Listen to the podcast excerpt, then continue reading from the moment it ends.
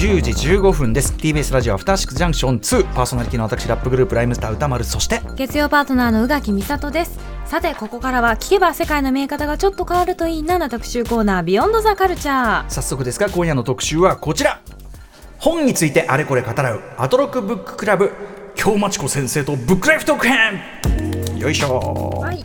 オーディオブックサービス Amazon Audible とのコラボ企画アトロク Book Club です。これまでの読書遍歴今までどんな本を読んできたのとかね、まあ、幼少時から伺うっていうねそういうのもになってます。あとはあの読書に対するこだわり、まあ、どんなセッティングどんな椅子とかどんな机とか飲食しますかとかね。どこで読みますかあとやっぱ我々気になるのはやっぱ収収納どうしてますかとかね。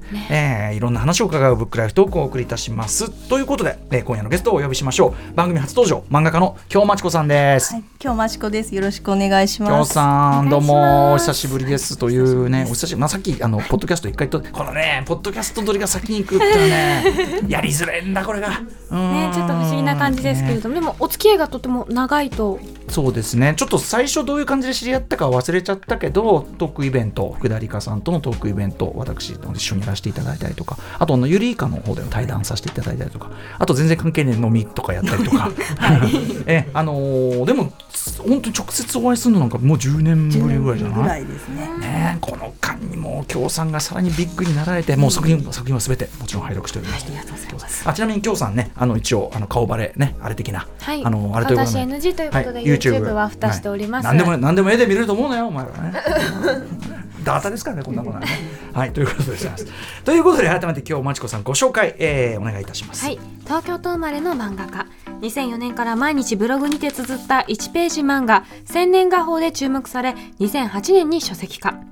2010年発売の戦争を描いた「コクーン」はげ演劇作家藤田隆弘さんが主催する「マームとジプシー」により舞台化され来年2025年には NHK にてアニメ化が決定しています。はい。2014年三つ編みの神様他で第18回手塚治虫文化賞新生賞を2015年いちご戦争で日本漫画家協会賞大賞を受賞されました。今年8月に上町上下巻が集英社より9月にはすずめの学校が竹書房より発売されました。はい。ということで、あのーまあ、直接お会いするのは久しぶりではあるんですけど例えばこの番組で言うと,、えー、と漫画研究者伊藤優さんがねあの今日今日さんのあの展覧会ですよ、あの私の「ハッシュタグステイホーム日記の」あの展覧会のご紹介いただいたりとか。あと僕やっぱりその例えばちょいちょいそのやっぱ京さんの作品で言うとみたいなあれですね。あの鏡の古城っていうね原敬一さんの作品を使った時に途中のちょっとこうなんていうかなちょっとこう嫌な描写があるんですね。そこのところの描写バランスが僕はそのコクーンのあの白い、えー顔のないはい。男たちの、もふもふとした、うん、なんか感じを思い出したみたいなことを表の中で言ったりとかちょいちょいねあのお名前を出させていただいているという京さんでございます、はい。あとセッションにねこの間10月19日に出られたんですもんね。はい。はい、上町タイミングで、はいなんかその時でもうララジオ出演はしばらくもうないなんてことね。いやすごいあの緊張しすぎて、もうあの今年はもうラジオ出ないって言いながら書いてたんですけど、あの、あののこのこと出てまいりました。そんなそそんな固い意志がね あるとは知らず軽々しいオファーを申し訳ございません。ということで、まあ、あのセッションの方でもねお話しされたと思いますがちょっと改めてこのタイミングで上町とあとそのすずめの学校第一巻。ちょっとこの話を伺いたいです。上町すごい作品でした。はい。相変わらず。あの張さんの先になな何何方向かあると思うけどまあドスン系っていうか、はい。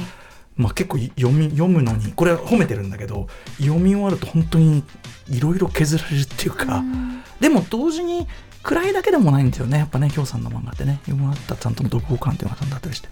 これまあいわゆるその東洋高キッズとかいろんなことを言われてますけどああいうこう行き場をなくして、まあ、街にいてで今日泊まるところがない女の子たちが SNS で、あの誰か止めてくれませんか？止めてくれる神を探す女の子たちのお話ですよそうねですね、うん。まあその行き場居場所がないっていうのにはそれぞれ理由があったりするんだけどという、まああのちょっと話重複化するかもしれませんが改めてこうこういう彼女たちっていうところに焦点を当てたのはなぜでしょうか？あそうですね。私自身がそそこまそれまでは家出少女とかそういう上町少女に対して、なんかまあ半グレというか、まあうんうんちょっとグレてる子たちだからまあそういうこともするしでもなんかそういう子たちは自己責任でそういうことをやってるから、うん。関係ないやみたいな風に私自身が思い込んでる部分があったんですよね。でもそれって一番いあのい良くないというか私いつも一番遠いところにわざと突っ込むように作品を書いていくので。一番遠い自一番遠く感じられる人ほど。っそうですね。ていうことですか？だからまあ今までも戦争作品とか自分が体験してないからこそ知りたい感じたいって思って書いてきたし、うん。そういう意味ではっと気づいてなんか自分が一番関係ないって切り捨ててるこの子たちのことこそやるべきことなんじゃないかっていう、うん。ある日突然思ってうんうん。取り組むようになりました。その先ほど実はちょっと順番が逆になっちゃってあれなんだけど、はい。さっきポッドキャスト撮っててもあの京さんの作品読んでて我々も例えばその戦争の時、まあ、あの外国でもいいですしかつての日本の戦争の時でもいいですけど時代を隔てて、まあ、話としては知ってたりとか、うん。情報としては知っててもなんていうのかな。まあ違う時代の。違うかわいそうだねとかまあひどいねなんて言うんだけどそれが京さんの作品を通すと完全に今そこにいるその人の話として、なんならその気持ちを完全にこうなんていうかな同期してしまうっていうかこの同期感っていうのが今そこにある出来事としての同期感っていうのがすごく肝だと思うんでまさに京さんはじゃあそれを意識的に遠いと思ってるからこそこの人と同期してみようみたいな。そうですね。なんかどうチューニングしていくかみたいなのが、う面白いというか、うんうん。まあ、もちろん失敗とかもあるんですけどそのなんか自分が試行錯誤していくのが結構楽しかったりしますね。そこで実際にそういう皆さんに取材とかされたわけですもんね。はい。でどうでした？そのやっぱり動機はしてったんですか、同期するとあまりにも辛すぎて、うん。ちょっと吐きそうになったぐらいうんうん。ショックを受けたんですよね、でもやっぱこう吐きそうになるぐらいショックっていうのがやっぱりコクーンとか書いた時に沖縄戦の現様子を聞いてやっぱり気持ち悪くなってしまったっていうことと同じだなと思って、これはやっぱり書かねばならぬと 思い直しましたね。それをそのでも漫画作品としてつまりその一種のもちろんフィクションとして、もう一回消化し直すわけじゃないですか、そこのこうプロセスでその現実に対してこうフィクション作品漫画作品ができることみたいなのって京さんとしてどういうふうにこうあーでもやっぱり葛藤はありますね。やっぱ苦しんでる人がいるけどやっぱり漫画っていうのはどこかでエンターテインメントでなければいけないのでギリギリのところでやっぱ面白さっていうのはうん。出していかなきゃいけないし、やっぱりその作品を作る頃によって何がしか金銭も発生してしまうし、いろんなことが起きてしまうんですけれどもそういう葛藤もありながらでもそれでも作りたいっていう気持ちを大事に しました。ね。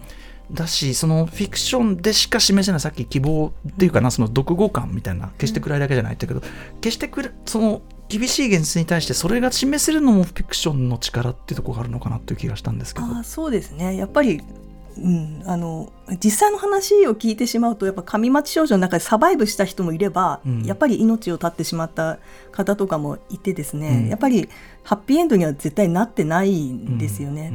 ただやっぱりハッピーエンドを与えたいっていう気持ちはあるんですよ。はいなので漫画の中では救いは書けるっていうことですかね。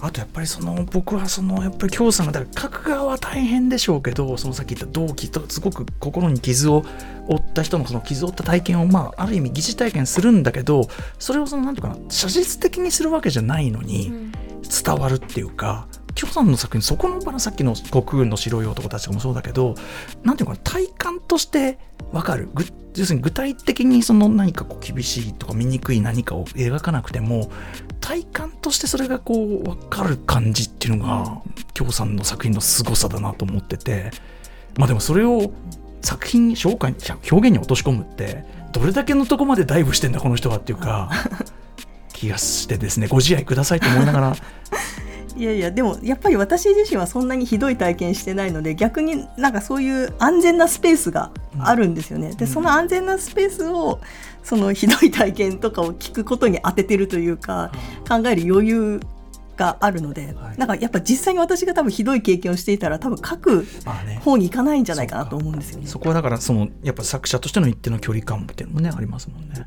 でもなんかすごいあの登場人物全員になんていうのかな。なんかこう一旦こういろいろコロナ禍とかもあって、なんかのそのいろいろそのスムースに進まなかった作品でもあるけど、仕上げなきゃっていう責任を感じたってこう後書きに書かれてああってーそうですね。やっぱりモデルになった方がいらっしゃるっていうことにすごく責任を感じていて、やっぱす多分フィクションにならなる前のあの生々しい体験っていうのは多分私たちが想像するよりもさらにひどいことが起きていて、でもそれを私に共有してくれたっていうことがすごく責任感になってます。うん。でもすごいあの全ての登場人物にちゃんとこう責任を取った着地にもなってると思うし、一方ででもさこれをやっぱ読んでてぐぐーっとこうなったとこで、はい。僕スズメ屋の学校一巻目があのこのぐらいの同時ぐらいに出ててよかったと思いました。なんかこれがなんかちょっと通じるところもあるじゃないですか。例えばすごく支配的なお母様がいて、まあもちろんそれには理由がちゃんと描かれてて、うん。そこにも切実さがあるんだけどあのー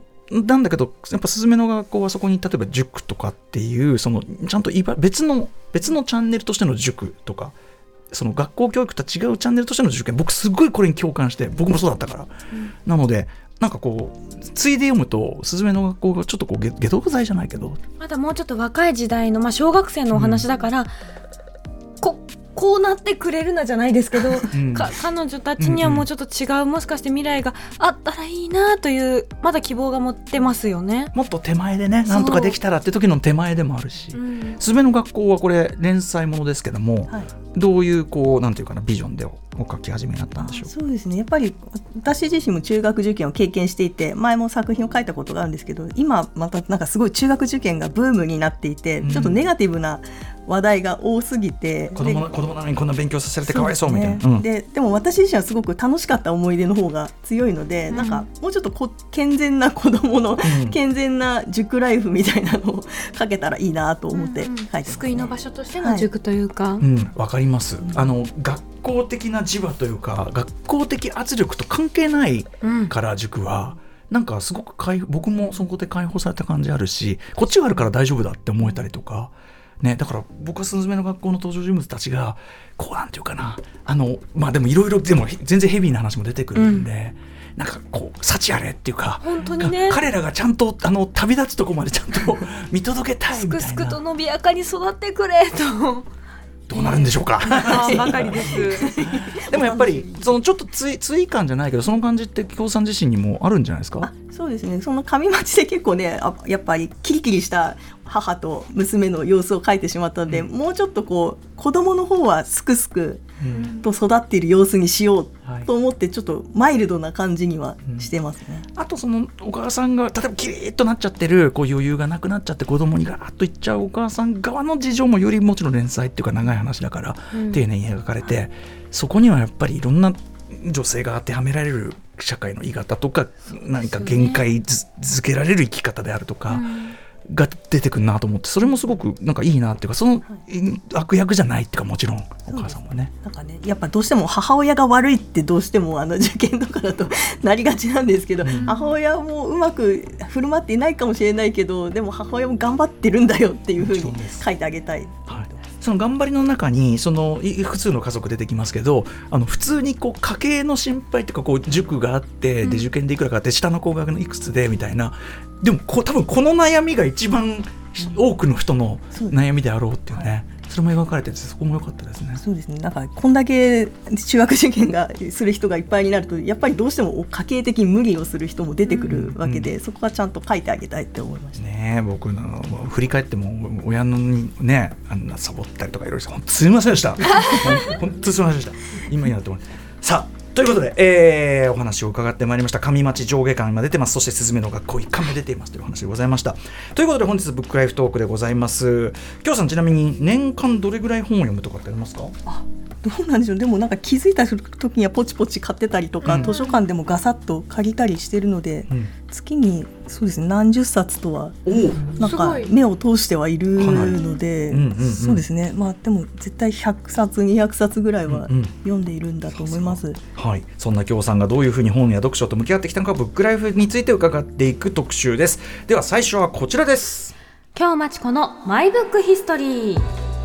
記憶に残っている一番最初に読んだ本もしくは読んでもらった本ってわかりますか、えっ、と安野光政さんの旅の絵本とかあいうえおの本ですね。安野光政さん、はうん。で読みか聞かせのなんか声としての記憶では清野幸子さんの「のんたん」のシリーズが大好きでしたね。あえ声え読み聞かせの声の記憶が残ってる？あそうですね。なんかあの安野光政さんの方はあの声,、うん。声がないというかあの、うん。絵本絵本なんで絵の本なんで、うん。はい。へえそのすごいですね。その海風の声の記憶が残ってるって話初めて聞いたかも、のんたん。ちなみにこの安野光政さんのこの2冊福音館書店から出てこれはどういう本なんでしょうか？これは旅の絵本はなんかひたすら旅人が ポツポツと旅をしていくだけの本なんですけど、なんか私ここれすごい子供の頃大好きで。ヨーロッパのこう街並みみたいのがあってそ,、れをかなり引きの視点で書いたページがあってその中にポツンとこう旅人がいるみたいな感そうでじですすかね。ね。でテクテクテクテクうん。旅してるんですけど、なんかこれが大好きで、はい、なんかこうこの中にあここにいたっていうのも楽しいだろうしちょっとそのウォーリーがうんうんうん。探せる的なのもありますけど、あとやっぱそのページ開いて、うん。こう子供の友とかですかね、だからこう空間感が開ける感じっていうか、あとはなんかその旅の絵本を渡された時に親に自分でこの情景をお話を作って読むんだよっていうふうに一回多分説明を受けたのを覚えてて、へなんかそこからすごく自由に読めるのが面白くて。へええお話ずじゃあ頭の中でストーリー作りみたいな、ね。だからなんか、まあ、どこに行ったとかどこを歩いてるとかは自分で考える本なんだよっていうふうに解説してくれてなるほどって思ってそれそれめっちゃいいサジェスションじゃないですか。しかもなんかさ作家今日マチコさん生んでない？それひょっとして。そうかもしれないですある意味ね、へえ。アイウェイオの本はどんな本なんですか？アイメオの本はあの、まあ、真ん中にあのあいあだったらあって大きく書いてはあるんですけどその周りにあから始まる言葉で飾りがつけてあ,、あるんですよね。だからこのあの周りにいろいろあから始まる絵がいっぱい散りばめられていてちょっとなんですかね絵絵探しというか。あそうですそうです。なんかへー自分で探しながらあこれはアンパンだとかいろいろこうアリだとかうん。うん探しながら読めるっていう。でそれもやっぱり解説は特に書いてなくてうん自分で探しながら話をこう考えるみたいな。そっかセッティングこうなんていうかなもう場だけがあって遊び方は自分でちゃんと見つけなさいよっていう作りなんだ、すごいはい、えーあの三松さんの、えー旅の絵本とあいうえおの本どちらも福音館書店から出ている2冊ご紹介いただきました。そして三日さんのんたん。ねこれ、声の記憶って面白いね。自分の意思で手に入れた最初の本って覚えてますか？はいえー、とコミック版の「シティ・オブ・グラスで」もともとはポール・オースターのあのシティ・オブ・グラスなんですけど、これをあのデビッド・マッツケリーという方があの、うん漫画にしている。へえこれグラフィックノベルってこれめっちゃ大人っぽくない？でこれを最初に？かっこいいんですよすごく。表紙とかめっちゃかっこいいけどいやにしてもどういうどうしてこれをなんかこう欲しかったんですか？んなんでしょうね。でも多分このこの本を買うまではなんか親に遠慮して なんかこう参考書とかをこうがあの親の前では買うようにしてへたりとかしてたのですが、なんか多分お小遣いをもらうようになって初めてあの本屋に行ってこの漫画を発見して、うわすごいかっこよすぎるって思って。かっこいいよね。確かに表紙めっちゃかっこいいよね。すごいかっこいい。こうえっとですすなんていうの、えっとソフトハットをかぶった、はい。えーす主人公とか男性がこうすごくデザイン化された感じガーなんだろうンと強く。ハードボイルドな感じがしますね。ね。まあなんか中身もコミックも結構アート寄りというか、うん。なのでこのコミックにが影響されて、うん。これ風の漫画を描いてみたりとかしてました。それはいけてんな、これ話とか分かったんですか？話はでも意味がわかんないんですよ。もともとのシティ・オブ・グラスをかなりこう一冊の漫画にしちゃってるので、うん。だいぶちょっと不思議すぎる展開にはなっちゃってて、うんうんうんまあ、話という話はないんですけどでもやっぱこうかっこよさ。そうですね。駒運びのかっこよさとかうわ何この絵かっこよすぎるって思ってこう2回ぐらい買ってました。ね。へえ後にこのポール・オースターの「シティ・オブ・グラス」も読まれたんですかじゃあ？あそうですね。普通にあの小説とかも読んだんですけどでもやっぱりなんか初体験のこの「シティ・オブ・グラス」のコミック版の方がやっぱり大好きですね。これシティ・オブ・グラス、えっと、これ今でも手に入るのかな？これ中古しかないかな、うん。これ当時確かに本屋ですごくよく見かけて、うなんね。めっちゃかっこいいよね。かっこいいです。ぜひちょっと皆さんあの、えっと、シティ・オブ・グラスコミック版あの検索してみてください。めちゃくちゃかっこいいです。ねえー、でですね急にあまずその前にね好きなジャンル苦手なジャンルってありますか？あそうですね。あの、まあ、恋愛小説が実はすごく苦手でほうほうあの結構私あの総画もいろいろ書かせていただいていて恋愛小説とかうんうん。も書いたりしてる、あら。はいるんですけど、ん。なんか話の中で人が人を好きになると突然冷静にななっちゃう時がありますね。冷めちゃうんだ、そうですね。あやっぱ人は人を好きになるんだな。ああああみたいな。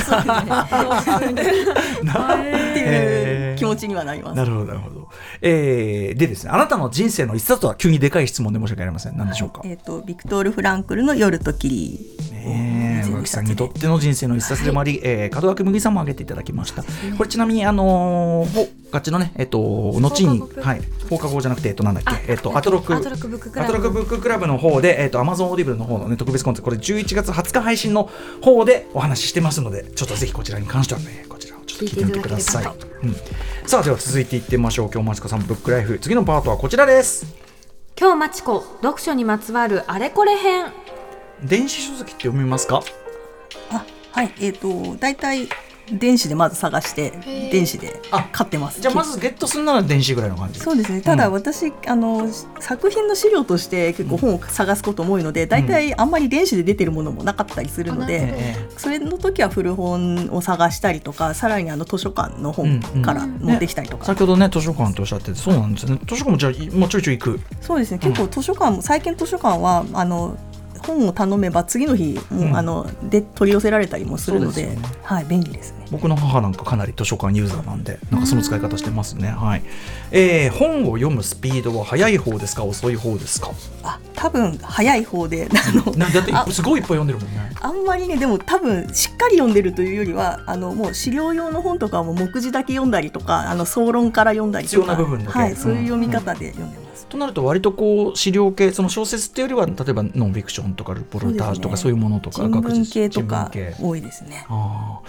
えーいつも本を読む時の場所とか決まってますか？えっ、とこれは病院とかクリニックの待ち時間とかあと新幹線とかに乗るときは、あのちゃんと読む本決めてから乗ったりとか。まあ要は合間のどうしたって待つ時間っていうか。そうですね。もうその時はもうこの30分は絶対読むよっていう、うん確かに病院待ちもあるね。あれね。音楽とか聴けないのそうそうそうでそうですね。本いいし。あとやっぱ新幹線ですよね。結局一番進む。最高飛行機じゃないんだよな。やっぱ新幹線なんだよな。はい。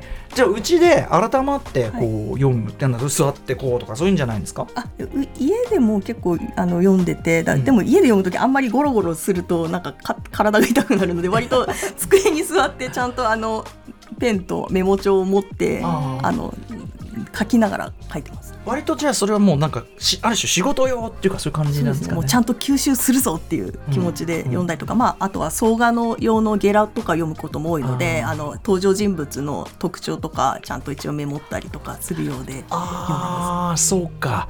だ京さんそういうこうなんていうの作業量が多いから、うん。あんまりそのためにならない系読書とかする暇最近ないみたいな。ためにあでも、ま、漫画とかを読む時はあでもそれでも。漫画はでもちょっとあれじゃない？むしろ、ねむしろさ心穏やかに読めないんじゃないですか、うん。だって。あでも漫画を読む時はあの過去の名作とかをあの私あの27インチぐらいの画面をあのパソコン使ってるんですけど、そこで読むともうあのすごい美麗な作画が見れてそれはそれで結構感動するのでおすすめです。そうなんだ。もう、あの読み慣れたようなやつとかでも、はい。やっぱクラシックはさすが。あすごいって思います。はい。へえ、あそれはいいことを知ってもらいましたね。うん。えーでですね、まあ、いっぱいすごくね本も読まれてるってことですけども本の収納ってどうしてますか？入りきらなくなったりしてませんか、はいうん。えっと基本持たないようにしていて。えーんえーん正論。胸が痛い、い。やでもあの一応だ本は大事にしているんで、あのまあ、手元に置くのは現在進行形の本とあの資料作品資料であとはあの読んだら売ってしまうか大切なサイン本とかあの本当にあの人生を共に歩む夜と霧のような本は倉庫に入れてあ倉庫があるん。ですね。はいえじゃあなんていうか必要なものとちゃんとしまってるもの。はい、じゃあ本で溢れ返ったりはしないということですね。本棚がないんですよ。本棚がない？ないんですね。これいっそそれそれかもね、はい。もうないともうそうするしかない、はい。入れられないんですものね、はい、そっか。あとはその処分したり電子書籍にしたり図書館したりっていうので。やりくりしてます。そうか。でもそれはやっぱりこうなんていうかな。本でごちゃごちゃにはさせんぞという意思の表れですよね。多分本棚置いたらもう一瞬で溢れ返るのが分かっているので。あそれはそうなんですよねこれはある意味ね京さんねこういうこのちゃんとした答え初めてなんですよ。本当ですか？大体溢れ返ってます基本ねあのいやダメですねとかどうにもなりませんとか 諦めてますっていう方が多いですよね なんかき聞くだけ無駄だったみたいな人人多いんだけどこれすごい初めてのちゃんとした回答ですね。素晴らしいですね。えー、本周りのグッズあると思います。ブックカバーしおり付箋、そういったもの使われますか？えっ、とそうですね。あんまり使わないんですけどブックカバーはあのちょっと 語学学習用の本はちょっと恥ずかしいんであのかけてはいます。ええー。あの私別に英語学習とか。そうですね。うん英語学習とかで。でも私いつも英語学習に使ってるのがあの大学受験用のあの、うん。参考書とかだったりするので、うん。なんかそれを半年に一遍とか読み返して、うん。あの忘れないように復習するぐらいなんですけど、えちょっとあのさすがに恥ずかしいのでカバーはかけてます。まあまあまあちょっとわかる気持ち、は、はい。いはいはいはい。あとはえっ、と例えばしおり付箋あと書き込んじゃう人もいますけど。あうん。そうですね。私でもさっきも言ったようにあのノートを取りながらあのやるあの取るの。いわゆるこれこの持ちねこのちっちゃいメモ帳とペンであの置いて書きながらやってます。そうかだってお売りになること考えたら、はい。本そのものにね書き込むことはちょっと難しいですもんね。図書館とかね。うん。うん。えこれちょっとつあの言わないからちらっと見,、見ていいですか？いやでもこれさあの使い始めだからでもなんかこういうふうにこうパーッとちょっと歌丸さんとか肩似てませんいや俺は俺はもう俺はもうガチャガチャガチャっと書このいて横にちょっと余白を作る感じが似てる、ああここ正義用の。左よ左余白俺と同じ。あ本当ですか？こここになんかちょっと入れ入れたがる、うん。これちょっと今日今日は書式違いますけど、アトロクノートとあの僕の映画表のとか、まさにそのスタイルなんですよ。ちょっとあ開けてるといいんですよ。あーやっぱみんなそうなんだ、それでもねあのロジカルに考えたらそれが一番いいですよねそうなんです。。ここにここ空いてることですごく書いて不足不足とかを書くんですよね。ほら。なでもさこの左側が空いてるそのケースのやつなくないですか？あんまりないですね。だから自分で引いてあ 頑張って作ってます。ね？ね？ね？本当にねありがとうございます嬉しい感じでございます本を読みながら飲食はしますか、あ食べるのはねないあんまりないんですけど、うん。でもずっとお茶とかあの水とかなんかドリンクは必ず置いて飲んでます。トイレが近いんですけど、うんうんうん。はい。飲酒とかは？飲酒はお酒は飲まないので、のあそっかそっか。きょうさんそっか。はい。うんうん。でも基本的には何何がしか飲んでます。へえ食べないってのはやっぱり汚しちゃうとか？そうですね集。あと食べ過ぎるっていうのが 食べ過ぎ無意識に進んじゃうんですよねすごい食べちゃうので、読んでる間ってつまりかなり集中されてますかじゃあ？あそうかもしれないですね。その代わりなんか歯を食いしばってるので大体頭痛くなる。えー、それはすごい頭使ってらっしゃるそれはかなりですね食いしばりがすごいです。あーあのーこれも最近ちょっと皆さんに伺ってるんですけどお風呂で読む人いるんですけど、あーそういうのってどうでしょうお風呂はあでも昔はやっててでも一回 iPad を落としてそれであの大変なことになってからあのお風呂では読まないようにしてます。ねはい。ほら収納ちゃんとしてるお風呂でちゃんとしてるのよ。ちゃんとしてるのよこれちゃんね、と知ってるけどうん、できない。私にはできない。音楽かけたりとかなんか音かけたりとかはあるんですか、ああでもそうですクラシックとかをかけて読むときはありますね。へー。あんまり言葉がない。そうですね。うんうんうん、確かに。でも食いしばって頭痛くなるのはすごいですね、いやちょっと食いしばりがひどいんですけど。やっぱりその没入だからさっきの動機の話じゃないけど京さんはやっぱ多分その一旦没入しだすとこう本当にガーンってこうつながっちゃうっていうか集中が。あるんでしょうねきっとあね。でも多分あの身の回りに本を持たないから今読んだら多分もう二度とあ読まないだろうって気持ちで読んでるんですよ。一期一あこれも。そのさいつでもいつでも読めると思って積んどくこれ真逆よこの態度と。近くにあるからすぐ手伸ばせるわって。で読んでるじゃん？読んでない。叱られてるようだ。耳が痛い、はいということででもすごいあのなんかおなんか結構他の人と違うのいいですね、たくさんねこれね。はい。えー、ということで京さんのブックライフトーク伺っておりますが最後のゾーンに行ってみましょう。今日まちこ本にまつわる恥ずかしい話。何度も挑戦しているのに読みき読み切れてないこう読もうと読もうとしてるんだけどなかなか読み切れない本ってありますか？あこれは「源氏物語」が、うん。まあしばらくそんな状態で。でもあの長いし古いしね。そうですね。ちょっと源氏にあまり感情移入できず。そのさそのそこが俺京さんの不思議かつ面白いところでそのななんで あの あのピンとこないやつをよこんなに頑張って読もうとするんだっていう。あそうなんですよね。でも、うん。でこんな名著だしみんながいいいいって言ってるから、絶対いいところあるんだろうなって思って読んでるんですけど、はい。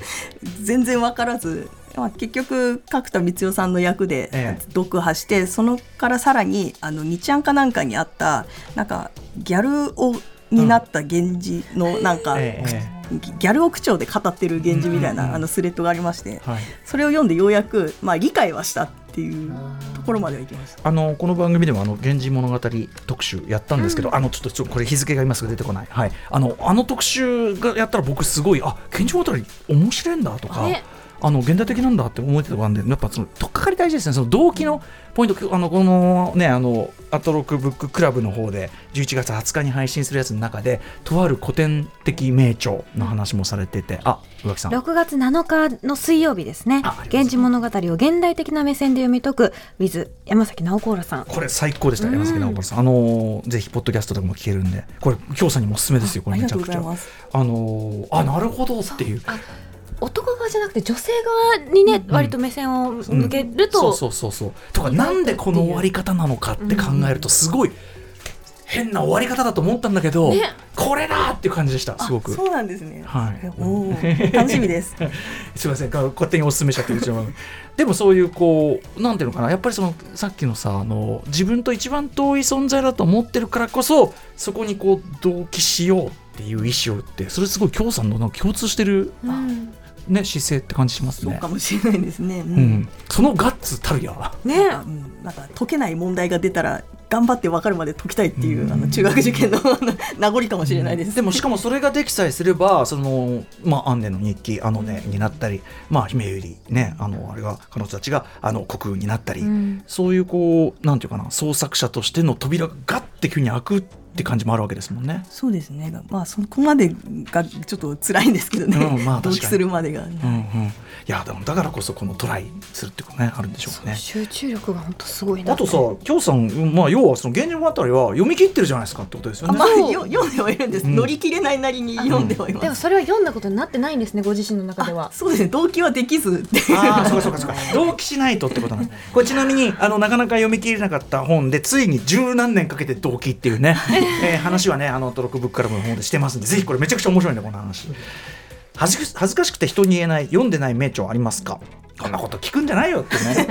いやあのえっ、とげ厳密にはね高校時代とかにあの教養の一環として読んだ、あの夏目漱石なんですけどもうあまりにもやる気がなかったので 頭に入ってなくてそれを、あのまあ、仕事中にオーディブルでほ,、まあ、ほほぼ全作品読み返しあの聞き返したっていうのがありまして。漱石だったらねあの、はい。一応あのじなんていうの文交互体になってるから、はい。うん。それもいいですしねきっとね。どうでした？それやったそれで結構あの草枕っていう作品で、あの多分画家の話なんですけど、そこでようやく同期できて、同期。あ来たみたいな時がありましてあので OK になりました。なんかそのこれねしょうがないんだけど、うん。じ授業でさ古典として読めこれいいんだよ。その時は同期できなくても。でもさ大体同期できないまままああの字面は追いましたみたいなさ内容は知ってるみたいな。みたいなのって増えちゃうですけどね、でも後になってああこういうことかって草枕分かったって草感じだ枕はなんかずっと主人公はブツブツ自分のなんか芸術に関してこう この構図がいいなとかああしたらいいんじゃないかとかずっとなんかブツブツブツブツ言っていてなんかそれが多分普段の自分と同じだって思った瞬間にああ分かったって思って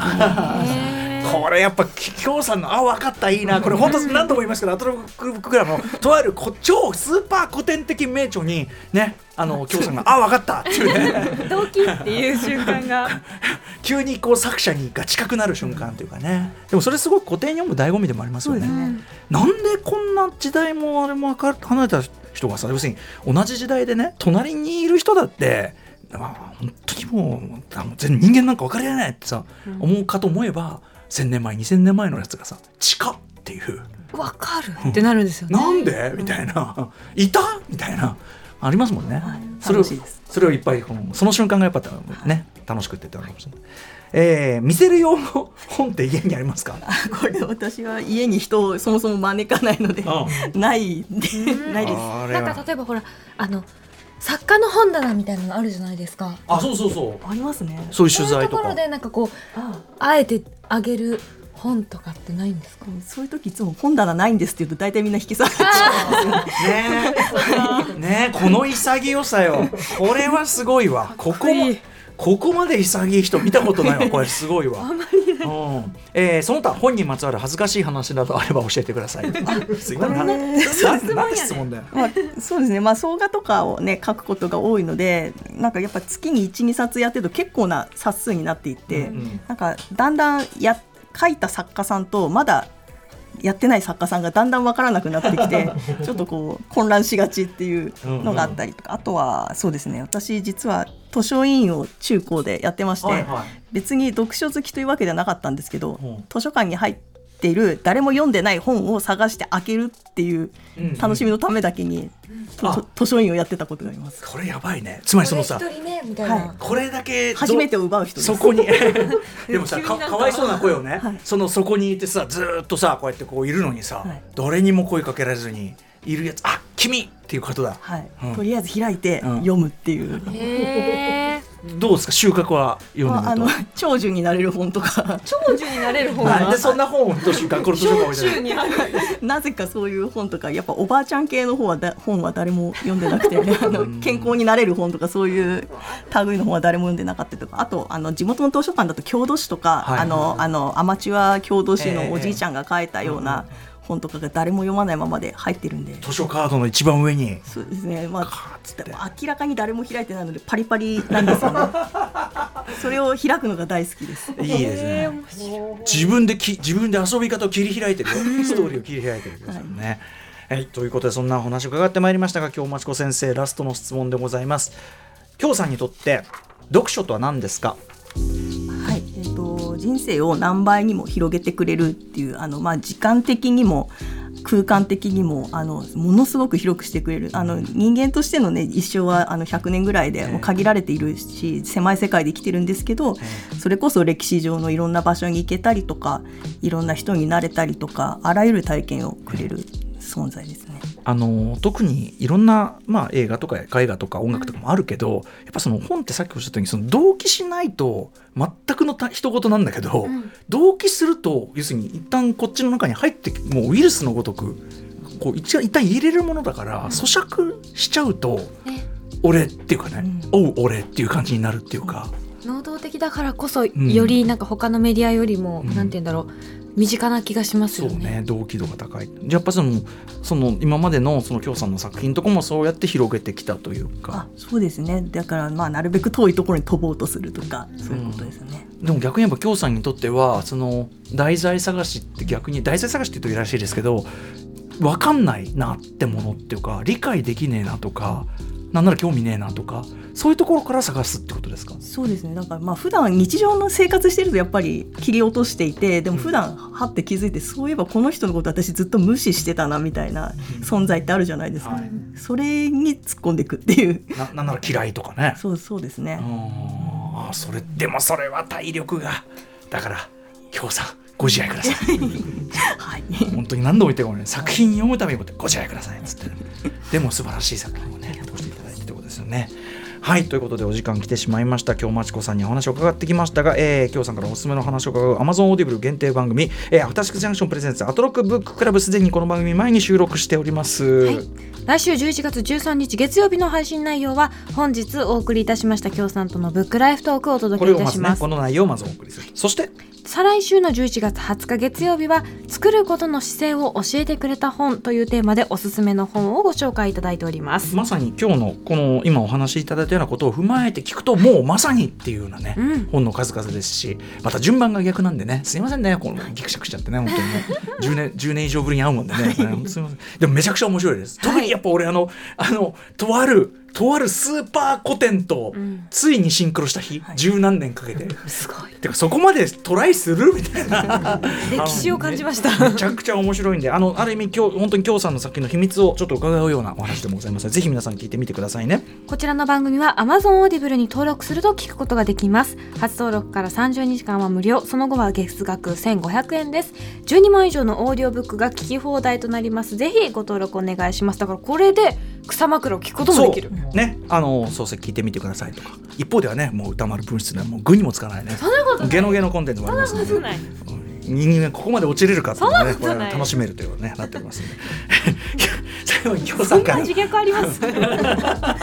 ヒゲがひどすぎる京さんからぜひお知らせことなどお願いします、はい、あのいいろいろ触れていただきましたけれども新刊であの上町という作品の上下巻とあのすずめの学校というものがあの新刊としてあの発売中です。読んでいただければすごく嬉しいです。はい、上町上下巻ますドスンと、えー読んでいただいて、僕らはやっぱ「すずめの学校」すごくこれなんかこうちゃんと長く続いて本当彼らの行く末をもう幸がえっていうか、うん。てかあのおお母さん方もね、そう、うん、特にやっぱあのギーってなっちゃってるあのお母さんに彼女に何か解放とか救いが訪れてほしい。助けてあげてくれよ本って思い今もね年齢的にどっちもにこう感情移入ができるようになってるので。確かに確かに確かに確かに。一方であのばあさんばあさんえぐいぞみたいな怖い。何？まあちょっと読んで皆さんぜひねめちゃくちゃね。でもあの最高にあの僕はやっぱその塾塾で感じた塾の人間関係に関した開放感とかあのあとなんか受験すること自体のなんかワクワク感とかそういうのもあって、あの勉なんか勉強楽しい場でもあったんでね。あのぜひそのあたりも読んでいただければと思います。今日さんお久しぶりでございましたがありがとうございます。はい、ありがとうございますお会いできてうん、あのーなんていうかな年内これっきりまあ年内はもうあれですけどこれっきりと言わずぜひちょっとまた本当ですか、うん読んでください。はい、なんかすごくあのブッククラブの方も意外な本のおすすめとかあったんでなんか今日さんにちょっと定期的に伺いたいなと思ったんでぜひよろしくお願いいたします。よろしくお願いしますはいえーということで本日アートロックブッククラブブックライフトーク編でした今日マチ子さんでしたありがとうございましたありがとうございました。After Six Junction. Soon.